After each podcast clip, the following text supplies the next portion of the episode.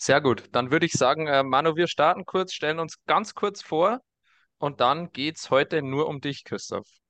Ähm, kurz zu mir. Bin der Alex, bin selber als Student in die USA rübergegangen über ein Fußballstipendium, war an der Anderson University in South Carolina, insgesamt zwei Jahre drüben. Ähm, habe Sportwissenschaft drüben studiert, genau, bin dann wieder nach Deutschland zurück. Und der Manu ist ebenfalls im Bachelor rüber, hat aber vier Jahre studiert in Florida unten, BWL und hat dann seinen Master, also sein ähm, Law-Studium in Houston fortgeführt. Und ja, der ist jetzt immer noch drüben, ist mittlerweile verheiratet und Manu wird auch nicht wieder rüberkommen, oder? Be besser hätte ich mich selber gar nicht vorstellen können, ja. Wunderbar. Nee, äh, bin auch seit insgesamt zwölf Jahren in den USA und äh, seit acht Jahren in Houston, arbeite da und ja, auf dem Weg zur kompletten Amerikanisierung. Cool.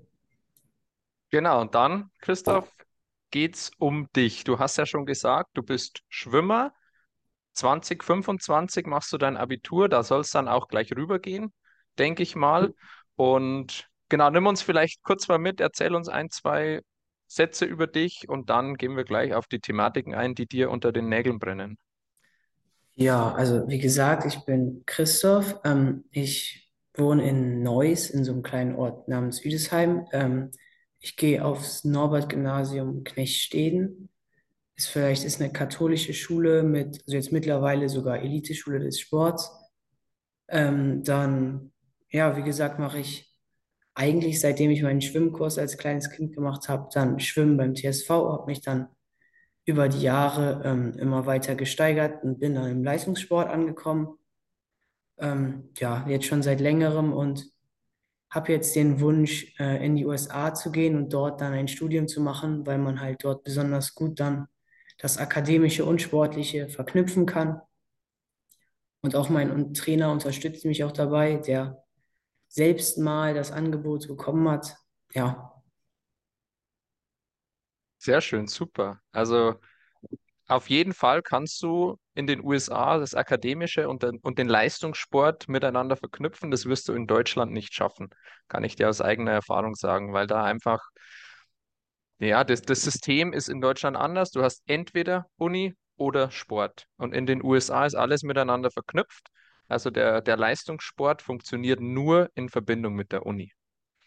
Und da ist dann auch alles aufeinander abgestimmt und das wirst du merken, wenn es, wenn es bei dir klappt, ähm, dass du da drüben ein ganz anderes Leben hast. Also es ist wirklich für einen Sportler, der eine akademische, eine gute akademische Ausbildung haben will, ist die USA unserer Meinung nach die Anlaufstelle Nummer eins.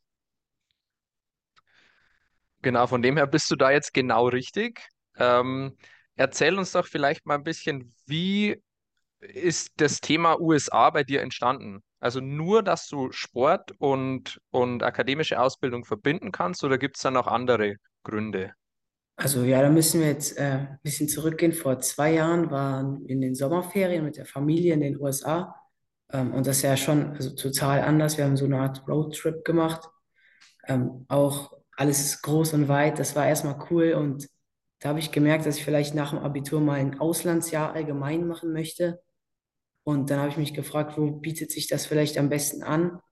Und dann waren wir jetzt letzten Sommer erneut in den USA, waren wir dann in Kalifornien, davor die Jahre waren wir um Arizona und so rum, haben wir die Nationalparks abgeklappert sozusagen. Ähm, ja, aber also mein, hauptsächlich möchte ich auch dann gut akademisch, ähm, vielleicht sogar noch eher als dann sportlich, weil natürlich der Sprung in den Profibereich im Schwimmen jetzt sehr gering ist eigentlich. Also sehr wenige Leute schaffen das nur. Von daher,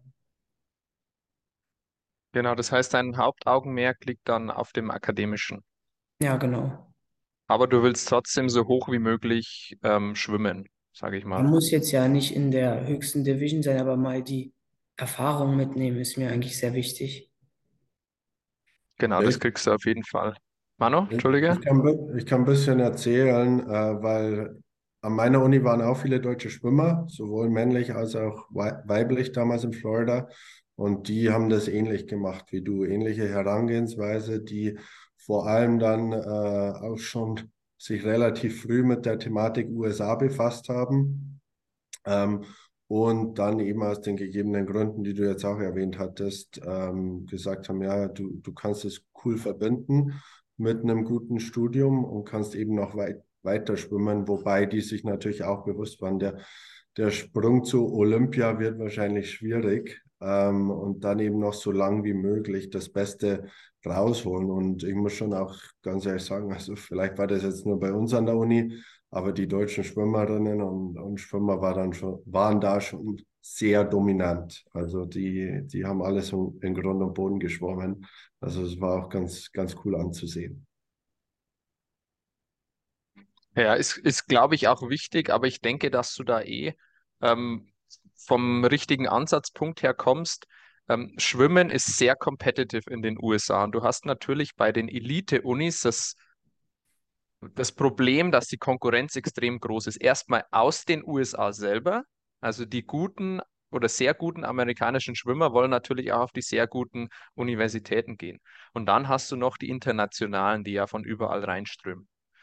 Das heißt, für eine Elite-Uni D1 müsstest du in Deutschland schon wahrscheinlich ganz, ganz vorne dabei sein. Und das ist natürlich schwierig, weil dann wärst du ja in Deutschland schon quasi Profi.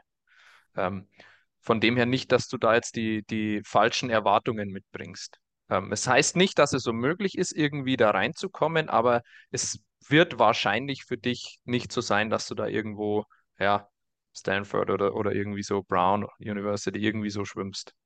Ja, das ist mir schon bewusst. Da kommt es natürlich auch immer aufs Akademische dann noch zusätzlich darauf an. Von daher, ähm, wie, wie ist es da allgemein jetzt auch mal vom bisschen, du, sag mal so, du hast die, die Balance schon gesetzt mit dem äh, Schwimmen, dein Background her. Wie sieht es akademisch allgemein aus? Hast du da schon gewisse Interessen, äh, Felder, die du dir überlegt hast, wo das Studium mal hingehen könnte? Ähm, erzähl mal da vielleicht ein bisschen was dazu. Ähm, ja, also meine äh, LKs gerade sind Mathe, Physik und ich wollte dann so in die Richtung Engineering gehen, vielleicht, also irgendwie Physik, aber jetzt eher angewandt und nicht so theoretisch, also so Electrical Engineering oder sowas. Ähm, ja, mein letzter Zeugnisschnitt der 10 war, ich glaube, 1,55 oder so. Ähm, ich hoffe, dass ich mich natürlich noch verbessern kann, aber gut, ist jetzt ja auch noch am, ganz vom Anfang der Q-Phase, also da kann ich ja eigentlich noch nichts sagen jetzt. Okay, na gut, aber tendenziell bist du schon mal auf einem Einserschnitt, was sehr, sehr gut ist. Ähm, da kriegst du auf jeden Fall in den USA schon mal einen super großen Batzen Academic Scholarship. Bedeutet ja nichts mit dem Sport zu tun, sondern nur mit deinen guten Noten. Und das ist natürlich für dich nochmal ein super Pluspunkt, wo der Coach sagt, äh, guter Sportler, möchte ich haben. Uh, der ist ja auch noch super im Akademischen. Da muss ich weniger Budget von mir, von meinem Sporttopf für den ähm, aufbringen. Das heißt, es erhöht deine Chancen, ähm, ein Stipendium oder von mehreren Unis ein Stipendium zu erhalten, deutlich. Und man, ich weiß nicht, ob du was zum Fach sagen willst. Ähm, meiner Meinung nach sind die Thematiken sehr, sehr gefragt. Du wirst es nicht an jeder Uni studieren können, aber du hast mit dem Studiengang auf jeden Fall keine Probleme. Ähm, solltest du dann später nach dem Studium in den USA bleiben wollen oder wieder zurückgehen wollen oder einen Master machen wollen, ähm, das ist überhaupt keine Thematik. Anders wäre es hier, wenn du jetzt zum Beispiel ähm, Lehramt studieren wollen würdest. Das wäre schwierig in den USA oder Recht oder irgendwie sowas. Also mit deinem Studiengang ist ein ganz normaler Bachelor, vier Jahre, ähm, gibt es überhaupt keine Probleme. Wird auch in Deutschland überall anerkannt, denke ich mal.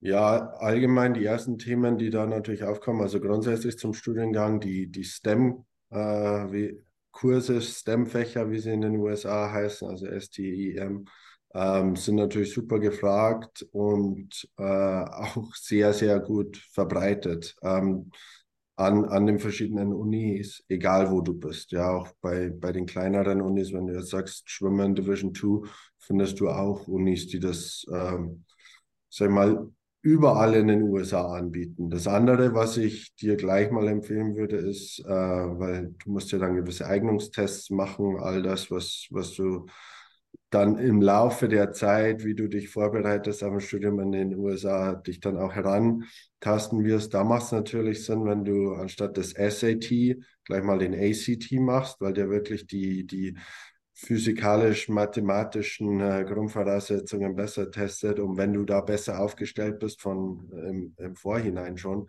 äh, macht es auf jeden Fall Sinn, sich auch darauf zu, zu fokussieren. Aber ich glaube, du wirst keine großen äh, Probleme haben, eine Uni zu finden und die, und die Fächer werden dann auch bei den Unis gefördert. Äh, wir haben in den USA natürlich im Engineering äh, viele Asiaten, die, die aus dem asiatischen Raum kommen, um dort Engineering oder irgendwelche Tech-Kurse, physikalische Fachbereiche studieren. Auch aus Indien kommen da viele. Ähm, von daher glaube ich, die Kombination ein technisches Degree zusammen mit Schwimmen, da bist du sehr attraktiv für viele Unis und für viele Coaches. Was du natürlich, ähm, ja, ich, ich will jetzt mal sagen, dir dann in gewisser Weise einteilen musst, ist die Tatsache, dass der Studiengang natürlich schon sehr anspruchsvoll ist, ja, und dass ich auch mit dem Coach dann immer gut abstimmen muss, dass du während der Saison vielleicht nicht so viele Kurse belegst, aber dann in der Off-Season, wenn jetzt äh, keine Wettkampfsaison ist, dass du dann vielleicht ein, zwei Kurse mehr belegst. Das sind jetzt so meine ersten Gedanken dazu. Hm, ja, ähm, dazu hatte ich auch noch eine Frage. Man müsste dann ja die Tests irgendwann zeitnah machen. Ihr hattet ja gesagt, dass man die am besten direkt zu Beginn macht quasi, bevor man jetzt mit dem Coaches anschreiben beginnt. Ähm, aber jetzt ist ja auch noch das bis zum, also zum Beispiel für die Englischteile der Tests, dann ja auch noch, umso länger man warten würde, umso mehr Englischunterricht würde man ja dann als Übung mitnehmen und man könnte seinen Score dann ja dadurch verbessern, sozusagen noch weiter. Inwieweit ist das denn relevant oder wann sollte man da oder wann könnte man denn schon anfangen damit? Also ich würde dir also empfehlen, dass du definitiv jetzt schon mal dich ja, mit diesen äh, Tests befasst, ja, dass du einfach auf, auf Amazon oder irgendeinem anderen Online-Bookstore äh, so eine Testbroschüre kaufst und da können wir da auch gerne äh, was schicken, was eventuell für dich interessant wäre, dass du ein bisschen reinschnupperst. Aber ja, wie du schon sagst, du hast ja noch Zeit. Du bist äh, 2025, wenn du sagst, machst du Abitur, dann reicht es auch, wenn du ja, sag ich mal, Ende 24, Anfang 25. Solltest definitiv vor dem Abitur noch machen, weil nach dem Abitur wirst du dann wahrscheinlich auch nicht mehr drauf studieren oder drauf lernen. Ähm, dann macht Sinn, Ende 24, Anfang 25 den Test zu schreiben. Und du in deiner Situation kannst natürlich auch schon jetzt an Coaches herantreten, ohne die äh, Tests zu haben. Aber Alex, erzähl du vielleicht noch ein bisschen was zusätzlich. Ne, ich würde ins selbe Horn stoßen wie du, Mano. Ähm, eben auch dem geschuldet, dass du so viel Zeit hast noch. Also wenn du wirklich 2025 dein Abitur machst, ähm, lass dir Zeit noch mit den Tests, mach die vielleicht ähm, in 2024 in, in einer Zeit, wo du selber viel Zeit hast, wo du für dich vielleicht nicht auf die Schule konzentrieren musst. Ähm, und hol dir daran gute Noten, beziehungsweise gute Ergebnisse. Ähm, die Vorbereitung drauf ist, also ich, dein Gedankengang ist logisch, dass du, je länger du Zeit hast, desto mehr Englisch kannst du, desto besser wirst du bei den Tests sein. Das ist logisch, aber es ist, glaube ich, nicht unbedingt der Fall, weil du dich hier auf einen Test vorbereiten musst und nicht unbedingt auf das Englische, sondern ähm, bereite dich mal in erster Linie auf den Test vor, mach die Fragen natürlich auf Englisch ähm, und so lernst du im Endeffekt schon die ganzen Fachbegriffe, die du wissen musst. Ja, es ist wichtiger, dass du dich auf den Test an sich vorbereitest, als auf das Englischsprachige an sich, an dem Test, wenn du verstehst, was ich meine. Ja, ist es dann, ähm, ich habe mal ähm, vor ein, zwei Jahren ähm, den Delft-Test für Französisch gemacht.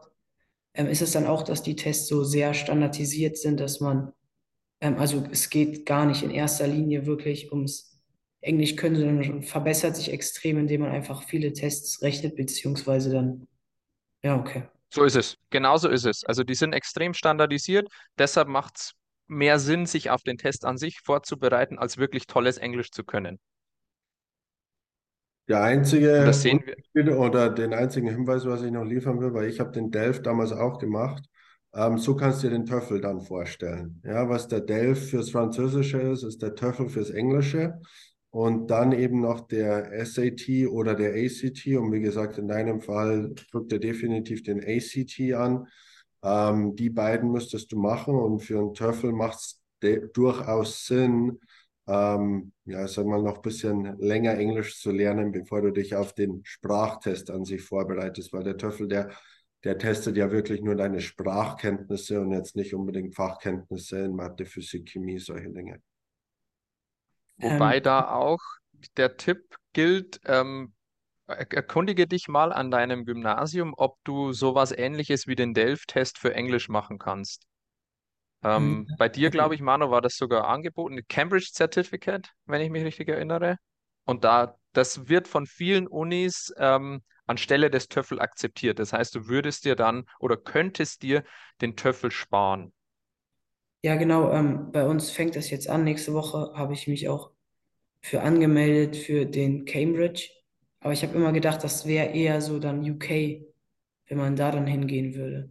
Englisch ist Englisch. Welches Niveau wür- würde man denn dann machen? Beim, ist das dann C1 oder? Nee, Ich, C1 hast du dann nicht. ich sage mal so, ähm, es kommt immer auf die Uni in den USA drauf an. Ich hatte die, das Glück, dass eine Uni das akzeptiert hat. Viel kann man dann auch mit dem Coach äh, oder kann der Coach dann auch steuern. Wenn er sagt, okay, du hast ja schon äh, Cambridge Certificate, ähm, dann musst du jetzt nicht noch unbedingt den TOEFL haben, weil ich will den Sportler, die Sportlerin unbedingt in meiner Mannschaft haben. Ähm, Vor allem Zertifikat, bei privaten Unis, die können da mehr machen. Die öffentlichen Public Universities ist schwieriger. richtig. Vom, vom Niveau her äh, gilt natürlich ganz normal, je, je höher, desto besser äh, und desto angesehener ist es.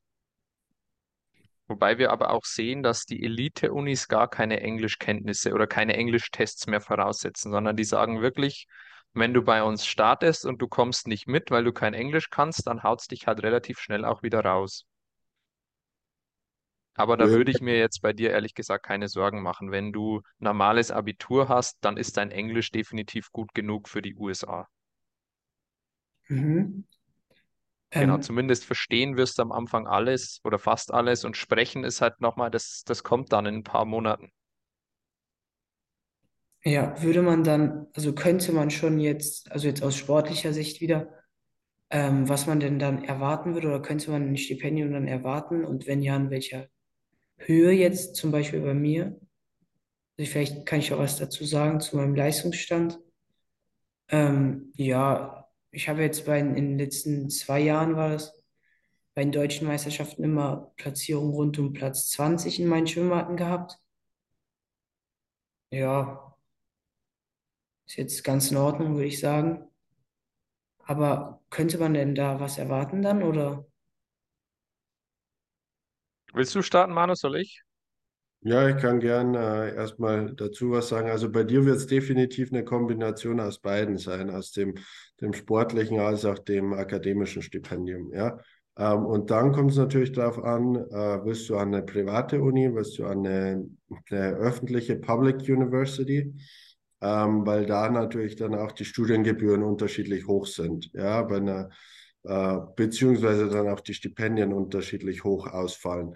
Was für dich eben gut ist, rein aus sportlicher Sicht, ist die Tatsache, dass du relativ früh dran bist. Ja? Und der Coach, wenn dich jemand unbedingt haben will, kann dann, je früher du dich auch bewirbst, äh, desto früher schon, auch schon dich für einen Kader einplanen und ein gewisses Stipendium für dich zurückhalten. Ähm, von daher liegt es in der Regel jetzt bei dir, wie schnell du dich äh, den Coaches präsentieren kannst. Ähm, und du kannst natürlich auch schon deine, deine Noten, die du bisher in den Zeugnissen hast, äh, zur Verfügung stellen. Und darauf basierend äh, würde es mich jetzt wundern, ja, wenn du unter den Top 20 in Deutschland in deinem Jahrgang bist, dass sich für dich da keine Uni finden lässt, die dir auch ein sehr gutes Stipendium gibt. Rein schon aus sportlicher Sicht. Ähm, kann man denn dann, also man kann ja bei jetzt beim Schwimmen spezifisch nachschauen, wie schnell die Leute in den Unis schwimmen, also bei SwimCloud und dann Roster und dann Zeiten. Ähm, wo es sind jetzt ja bei mir noch zwei Jahre Zeit, logischerweise. Äh, wo würde man sich denn dann einordnen wollen in so einem Roster? Auf welcher Position, sage ich mal, in der Schwimmart dann jeweils? Naja, als Freshman wirst du wahrscheinlich nicht das große Zugpferd werden an der Uni. Liegt eben daran, dass du mit Teamkameraden auf demselben Niveau schwimmen musst, die einfach drei, vier Jahre älter sind als du und andere physische Voraussetzungen mitbringen. Ähm, das wissen aber auch die Coaches. Und die wissen auch, dass sie dich entwickeln müssen und dass du dich, ohne dass sie irgendwas tun, körperlich noch weiterentwickeln wirst. Also das ist alles mit eingeplant. Ähm, aber vielleicht dann auch von mir die Einschätzung, du, ich würde nicht erwarten, dass du sofort eine Full Ride bekommst, sondern ich würde erwarten, dass du am, am Anfang ein gutes Stipendium mit einer Mischung aus akademisch und sportlich bekommst und dass sich dein Stipendium vom, von der sportlichen Seite her im Laufe deiner Zugehörigkeit in der USA immer wieder erhöht, weil du dann drüben einfach sportlich nochmal einen, einen richtigen Sprung machen wirst. Was nicht bedeutet, dass du nicht von vornherein ein sehr gutes, sehr hohes Stipendium erhalten kannst.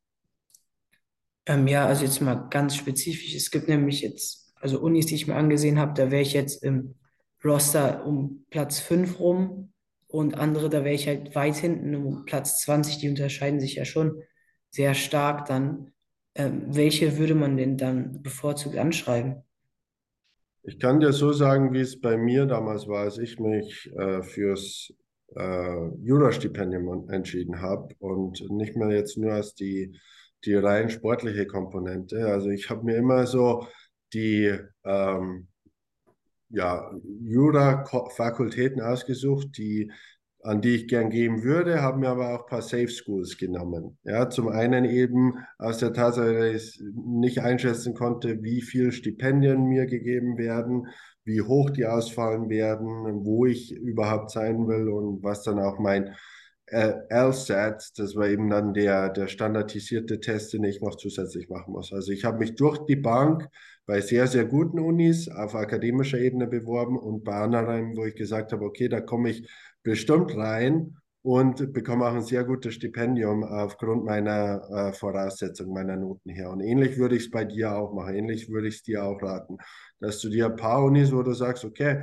ähm, das hört sich echt cool an, da würde ich gerne hin, da bin ich vielleicht akademisch äh, besser jetzt als, als sportlich aufgestellt ähm, und komme aber immer noch in die Mannschaft rein.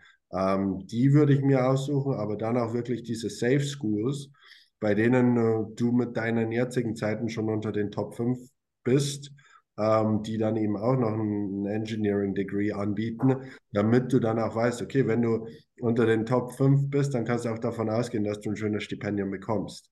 Ja, also, und dann hast du, sagen wir mal, wenn alles gut läuft, zwischen drei und fünf Unis, ähm, unter denen du dich dann entscheiden musst, schlussendlich. Und dann kannst du sagen, okay, ist mir die finanzielle Komponente jetzt wichtiger oder ist mir die akademische Komponente wichtiger? Will ich einer von den Top 5 Schwimmern sein und immer gesetzt sein? Oder will ich mich die ersten zwei Jahre vielleicht noch an die, an die Top 5 heranarbeiten? Das wäre jetzt so meine erste Einschätzung. Alex, was meinst du? Genau dasselbe. Ähm, ich würde nur noch hinzufügen, dass je mehr Angebote du bekommst, desto attraktiver macht dich das auch für andere Coaches. Und du kannst dann irgendwo besser verhandeln. Mhm, Ja,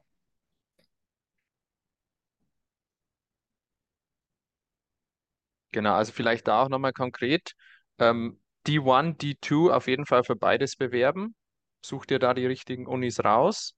Ähm, ich kann dir auch hier nochmal schnell was zeigen. Du hattest ja letztes Mal schon gefragt, wie du drauf kommst, ob die Uni Schwimmen anbietet.